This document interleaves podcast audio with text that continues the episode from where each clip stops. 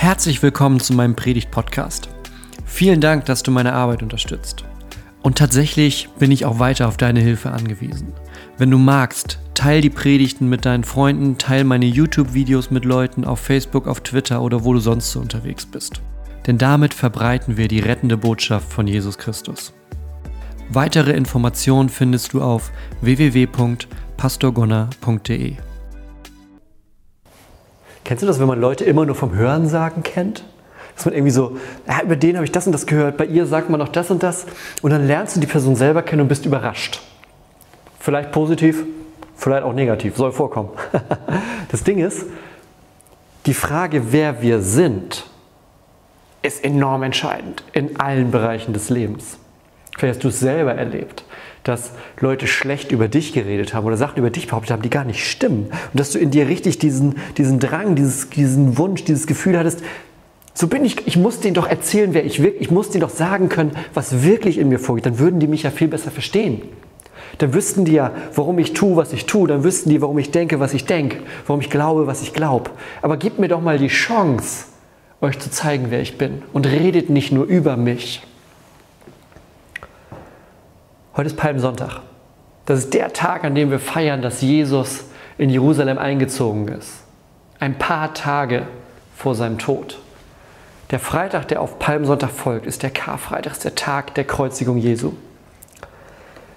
Als er in die Stadt einzieht, auf einem Esel, du kennst die Geschichte vielleicht, auf einem Esel reitet er rein. Die Menschen stehen an der Straße mit Palmzweigen, das ist der Palmsonntag, und wedeln und so ein Zeichen der Ehrerbietung, legen ihre Kleider aus, weil sie denken, der Messias kommt, der König kommt, es kommt der, der uns befreien wird, es kommt der, dem Ehre gebührt. Also machen wir es, machen wir es schön für ihn, der muss nicht über die dreckigen Straßen laufen.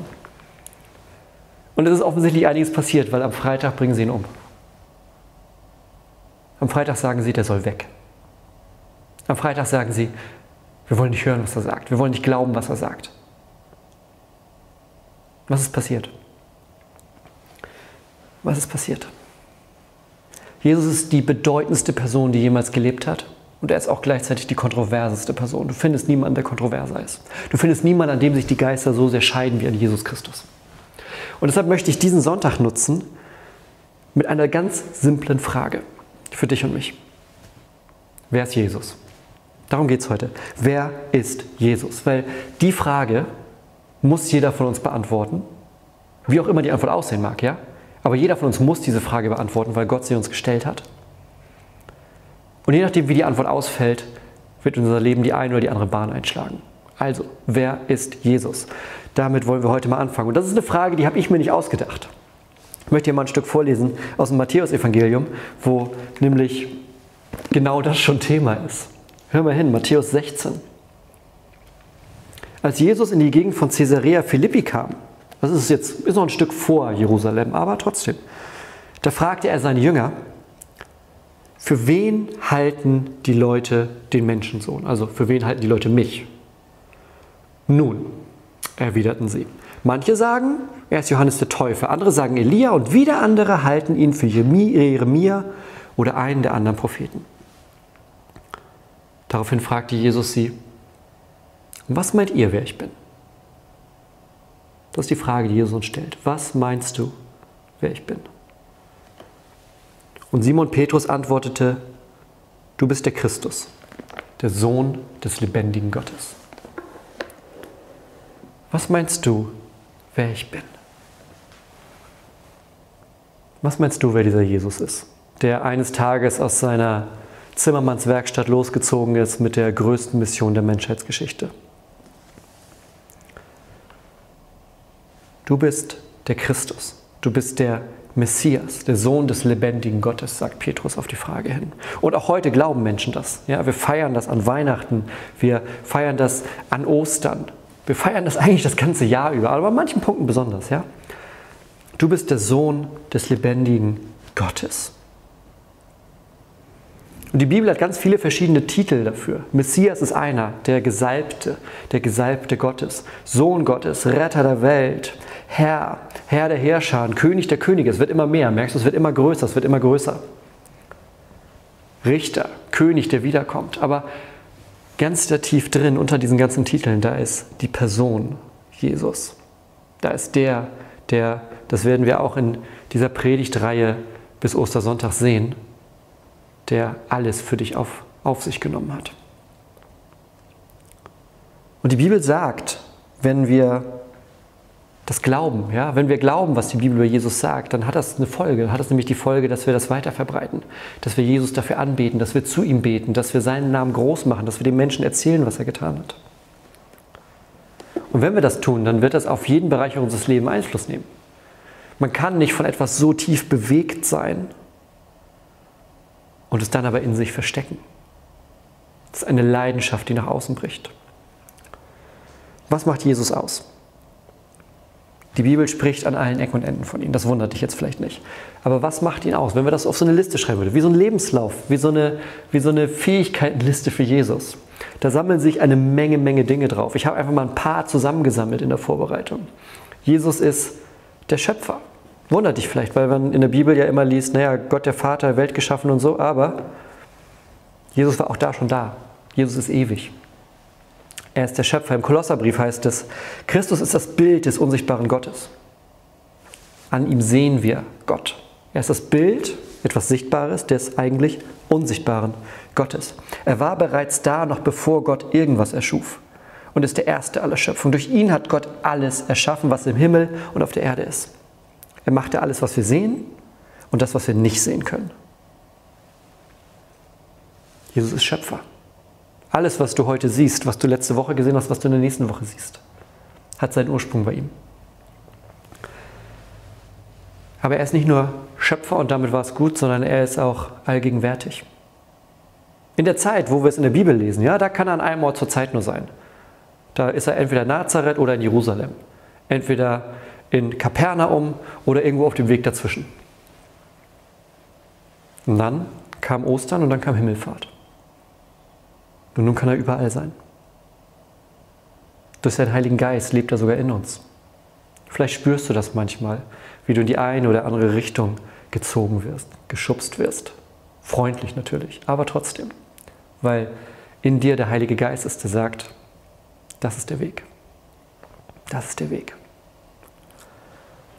Jesus ist auch allmächtig, er ist allwissend, er hat all die Attribute, die wir einem Gott zuschreiben, weil er einer ist weil er der Gott ist. Aber genauso ist er auch voller Gnade. Er ist ewig, er ist ohne Sünde, ohne Fehler. Er ist ganz Mensch, er ist ganz auf unserer Seite, er ist ganz bei uns, er kann genau fühlen, was du fühlst, kann verstehen, wenn du Ängste hast, kann verstehen, wenn du mit deinem Leben das Gefühl hast, vor eine Wand zu laufen, weil er ganz bei uns ist, geboren und gestorben. Aber genauso ist er ganz Gott. Und es in allem, wo wir nur Stückwerk sind, ist er perfekt. In allem, wo wir versuchen, da meistert er. Das ist Jesus. Wir konzentrieren uns ganz oft auf diesen einen Teil dazwischen, ja, wo wir die Geschichten haben, natürlich, weil das sind die Geschichten, die wir lesen, ja. Jesus, der ein Wunder tut, Jesus, der eine Predigt hält, Jesus, der mit Menschen spricht, die am Rande der Gesellschaft stehen, der sie annimmt, so wie sie sind, um sie dann in ein neues Leben zu führen. Aber Jesus war auch davor schon da, weil er ewig ist. Und er ist auch jetzt da. Zur Rechten des Vaters sitzt er. Römer 8 sagt das mit ganz wundervollen Worten, dass er zur Rechten des Vaters sitzt. Da heißt es, Wer sollte uns verurteilen? Christus Jesus selbst ist ja für uns gestorben. Das hören wir nächstes Mal, Karfreitag. Ist für uns gestorben. Mehr noch, er ist der Auferstandene. Er ist nicht nur gestorben, er ist auferstanden von den Toten. Er sitzt auf dem Ehrenplatz zur rechten Seite Gottes und tritt für uns ein. Jesus ist auf unserer Seite. Ja? Früher auf dem Schulhof, wenn man das wenn man, wenn es irgendwie zu, zu Streits oder Schlägerei gab, soll vorgekommen sein, selbst wenn man später Pastor geworden ist, dann war es immer gut, wenn man die, die starken Jungs auf seiner Seite hatte. Ich meine, man sieht es, ich gehöre nicht dazu von Haus aus, aber wenn man die auf seiner Seite hatte, wenn man wusste, okay, hey, neben mir ist der Martin, auf der anderen Seite der Jan, das Ding ist gelaufen für euch, ist schon gut. Und jetzt ist es noch besser, weil wir Jesus Christus selbst auf unserer Seite haben. zur Rechten Gottes sitzt er für uns. Für uns sitzt er da.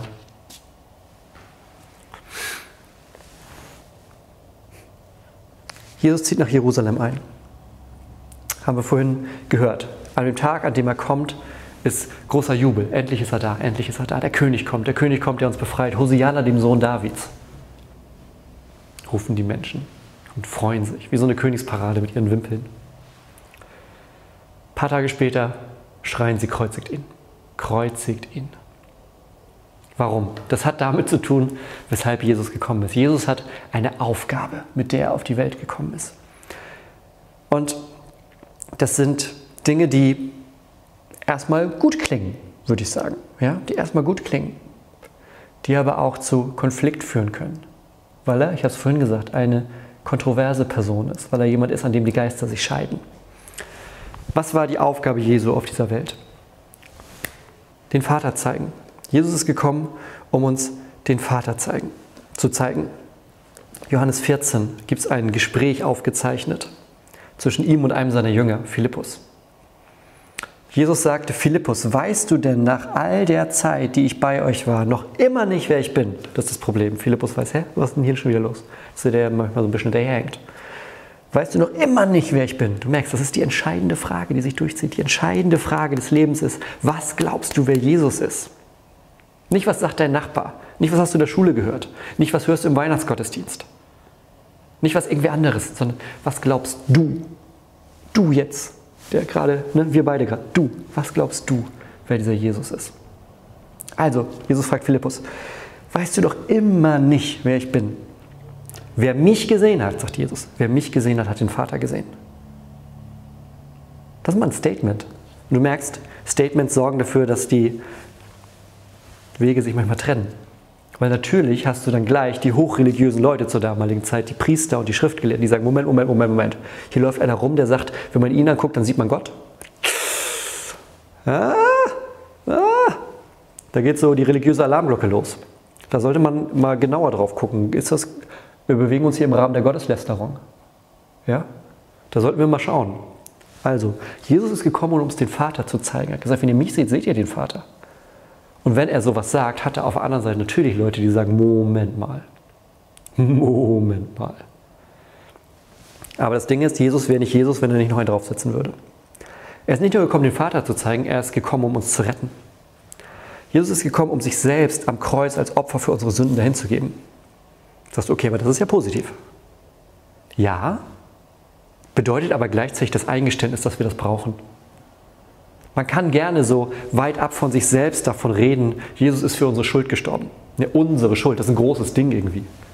Aber Jesus ist für meine Schuld. Jesus ist für die Schuld von Gunnar Engel gestorben. Für die Schuld von Gunnar Engel, weil Gunnar Engel das alleine nicht hinkriegt, weil Gunnar Engel ein ziemlich verlorener Typ ist. Und für die Schuld ist Jesus gestorben. Klingt schon anders und fühlt sich anders an, wenn ich das sage, als wenn ich sage, naja, Jesus ist für unsere Schuld am Kreuz gestorben. Das sind dann erstmal die anderen, weil die machen ja ganz schön viel falsch, sagen wir mal ehrlich. Aber er ist für deine und für meine Schuld gestorben. Persönlich. Persönlich. Und wenn wir das so sagen, fühlt sich das mit einem mal ganz anders an. Und das haben die Menschen damals auch gemerkt, wenn einer rumkommt, rumrennt und sagt, ich bin hier, um für die Schuld zu sterben. Moment, also für mein, ja gut, mein Nachbar, ich weiß, was du meinst, aber ich bin doch ganz okay. Du, ich, ich bin doch schon ganz okay. Und Jesus sagt, nein, aber ich liebe dich und deshalb bin ich da. Du merkst schon wieder Konflikt. Jesus ist aber auch gekommen, um uns zu versichern, dass es ein Leben nach dem Tod gibt. Er hat von Anfang an gesagt, ich werde sterben, ich werde in den Tod gehen für euch und nach drei Tagen werde ich wieder auferstehen von den Toten. Nach drei Tagen. Und die mir glauben, die folgen mir genau diesen Weg nach die folgen mir genau diesen Weg nach. Und ohne seine Auferstehung hätten auch wir keine Auferstehung, denn die Auferstehung Jesu verspricht uns unsere eigene Auferstehung. Paulus beschreibt das im 1. Korinther 15 mit so ganz großartigen Worten. Er sagt, nun ist aber Christus als erster von den Toten auferstanden. Kein Toten auferstanden. Jesus ist der Erste, der von den Toten auferstanden ist. So wie der Tod durch einen Menschen, nämlich durch Adam, in die Welt kam. Ja, der hat es verbockt beiden sind aus dem Paradies geflogen, Adam und Eva. Der Tod kam in die Welt. Im Paradies hätten sie ewig gelebt. So wie der Tod durch einen in die Welt kam, hat nun auch durch einen anderen Mensch, nämlich durch Christus, die Auferstehung der Toten begonnen. Die Menschen sterben, weil sie alle mit Adam verwandt sind. Menschen sterben. Ebenso werden durch Christus alle lebendig gemacht und neues Leben empfangen. Hier beginnt was Neues. Christus sagt, weil ich sterbe und wieder auferstehe, kannst auch du wieder auferstehen, wenn du stirbst. Das ist Liebe. Das ist Liebe, dass einer für die anderen in den Tod geht, weil er weiß, auf der anderen Seite wartet etwas viel Größeres für uns alle. Das macht Jesus für uns. Das ist seine Aufgabe. Er zeigt uns den Vater. Er befreit die Menschheit von, ihren, von ihrer Sünde, trägt sie selber, geht in den Tod, damit wir, wenn wir in den Tod gehen, wissen können, der Tod hat nicht das letzte Wort über uns. Der Tod hat nicht das letzte Wort. Haben wir schon mal aus dem, was er, was er tut, so ein paar Dinge gefunden, die uns helfen bei der Frage, wer ist Jesus eigentlich? Wollen wir mal hören, was Jesus über sich selbst sagt? Denn er sagt auch einiges über sich selbst. Immer gut, wenn Leute was, wenn man was so aus dem Hören sagen kennt, aber es ist immer besser, wenn man von einer Person selbst hört, wer sie ist. Ja? Ich würde mich Leuten vielleicht anders vorstellen, als jemand über mich erzählt. Ja, hey, das ist Gunnar, das ist dieser Typ mit der Kamera da. Macht so Filmchen auf YouTube. Das ist ganz interessant, weil die Leute stellen mich inzwischen gerne als YouTube-Pastor vor. Ich lasse aber das YouTube immer weg, weil in erster Linie bin ich einfach nur Pastor. Das ist so ein bisschen, so ein bisschen extra Hobby und durch Corona ein bisschen mehr extra Hobby vielleicht. Aber wenn ich mich vorstelle, stelle ich mich als Pastor vor. Weil ich das bin. Weil das meine Aufgabe ist. Dazu hat Gott mich berufen, zu predigen. Ja, du merkst, das ist ein Unterschied, ob man vorgestellt wird oder ob man sich selber vorstellt. Und wollen wir mal gucken, wollen wir mal gucken was Jesus über sich selber sagt. Er sagt, er ist der gute Hirte. Johannes 10. Ich bin der gute Hirte und der gute Hirte opfert sein Leben für die Schafe. Du merkst, zieht sich wieder durch, was er tut. Ne? Er sagt, ich bin das Brot des Lebens. Er sagt, ich bin der Weinstock, ihr seid die Reben. Das sagt er zu seinen Jüngern. Was ist das für ein geniales Bild? Ich bin der Weinstock, da wo die Energie rauskommt, da wo das Leben drin ist. Ihr seid die Reben. Wer in mir bleibt und ich in ihm, wird viel Frucht bringen. Wer im Glauben bleibt, wird viel Frucht bringen. Denn getrennt von mir könnt ihr nichts tun. Reben, die nicht mit einem Weinstock verbunden sind, da wächst nichts. Da wächst gar nichts. Es werden nicht mal Rosinen, das wird gar nichts mehr. Jesus sagt noch mehr. Jetzt wird es wieder, wieder kontrovers, also halte ich fest. Johannes 14. Jesus sagt, ich bin der Weg, die Wahrheit und das Leben. Nicht ein Weg, nicht irgendwie eine Wahrheit, die für dich gerade gilt. Nicht irgendwie ein Entwurf von Leben, der sich richtig anfühlt. Ich bin der Weg, gibt keinen anderen. Ich bin die Wahrheit, gibt keine andere. Ich bin das Leben. Die anderen Wege führen nicht zum Leben. Niemand, er setzt noch einen drauf, falls das nicht reicht, ne? Niemand kommt zum Vater, außer durch mich. Wir, wir verstehen langsam mehr, warum Jesus so ein bisschen Stress hatte am Ende. Ja? Warum die Leute gekommen sind und sagen, okay, entweder ist der Typ verrückt, also äh, eigentlich war das, die, war das die Option damals. Die Leute haben ihn für verrückt gehalten, die ihn nachher loswerden wollten. Die anderen haben ihm geglaubt.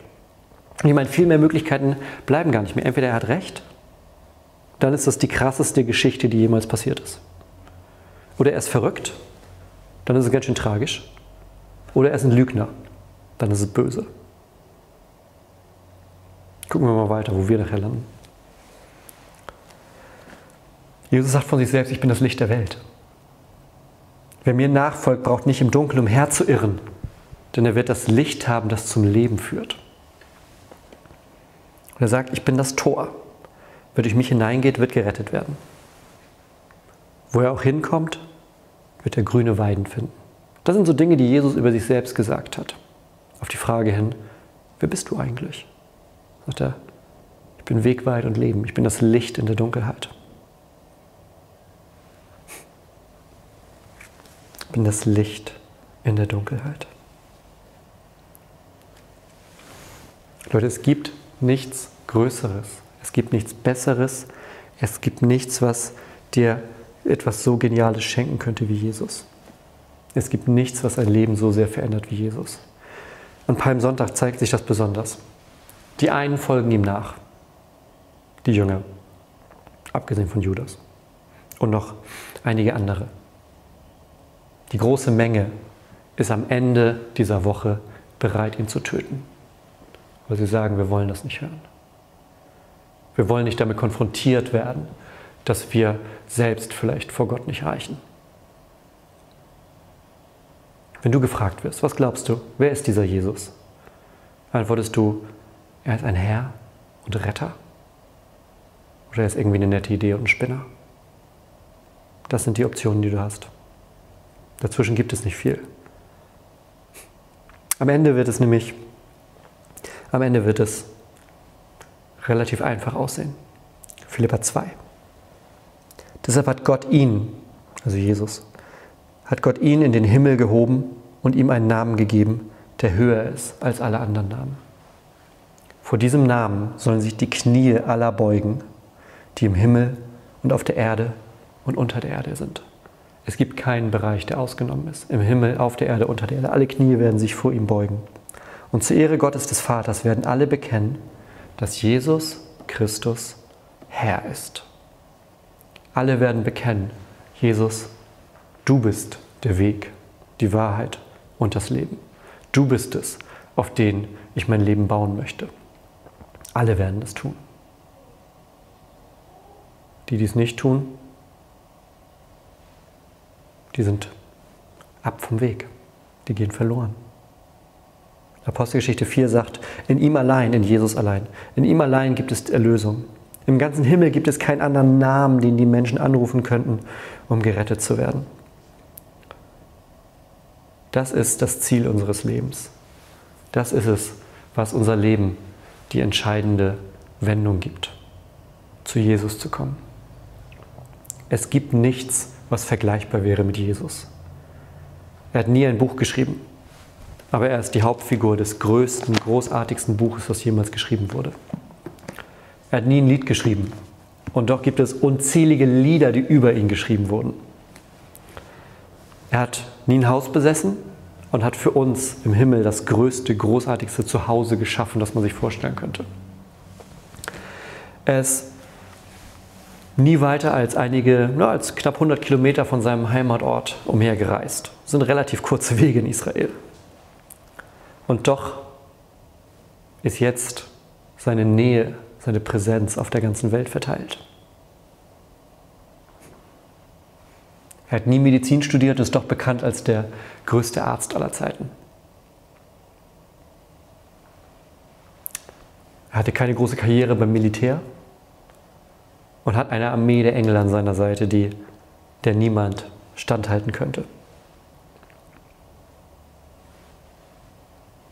Herodes konnte ihn nicht töten. Der Teufel konnte ihn nicht verführen.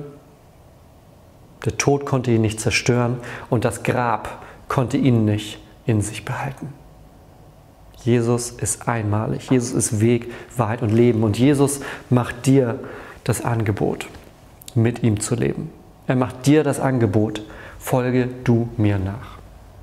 Geh diesen Weg mit mir. Und genau dafür möchte ich jetzt mit dir beten. Gott, ich danke dir für diesen Palmsonntag. Lass unser Leben, lass unser Herz wie ein offenes Tor sein, durch das du einziehst in uns, durch das du reinkommst. Und Gott, wir wollen die sein, die jubeln. Wir wollen die sein, die jubeln, wenn du kommst, um bei uns zu wohnen. Und wir danken dir dafür. Wir danken dir für dein Wort. Wir danken dir dafür, dass du uns diese Botschaft immer wieder neu gibst. Und wir bitten dich, stärke uns. Stärke uns bei der Frage, was glauben die Leute, wer ich bin, dass wir da die Antwort geben, die dir die Ehre gibt, die dir gebührt. Und stärke uns auch, dass wenn die Leute uns fragen, dass wir dann mutig und frei bekennen, dass dir unser Leben gehört dass wir mutig und frei sagen, ich gehöre zum Christus, denn er ist der Weg, er ist die Wahrheit, er ist das Leben. Nirgendwo sonst möchte ich sein. Er hat die Worte des Lebens für mich. Gott, das bitten wir dich im Namen Jesu. Amen.